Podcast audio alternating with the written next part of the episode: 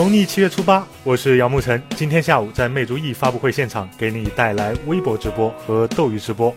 今天的其他科技新闻有：据传 iPhone 七将搭载 2.37G 赫兹主频的双核处理器，3G 运存。Geekbench 显示单核跑分为3548，多核跑分为6403，性能强于骁龙820和 A9X。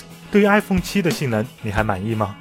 韩国媒体称，三星正在测试下一代 Exynos 8895，预计是十纳米工艺。极限测试下，大核频率竟然达到四 G，小核 A53 频率两点七 G 赫兹，这是金刚护颅的节奏吗？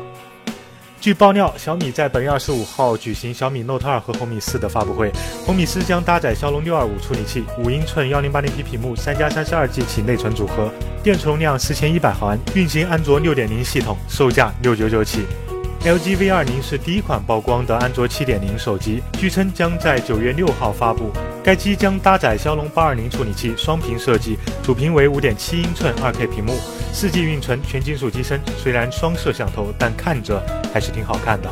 苹果还将于下月发布两款 Apple Watch，一款是升级版本，搭载16纳米工艺处理器 S2，拥有更好的防水性能；另一款是全新的 Apple Watch S2 处理器。内置 GPS、气压计和大容量电池，两款手表在外形设计上跟一代保持一致。那我的手表还可以继续装逼，只是新苹果表的续航还有十八小时吗？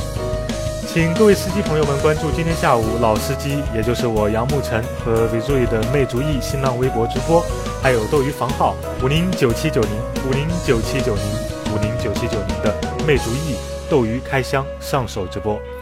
极简又拉风，今晚斗鱼见。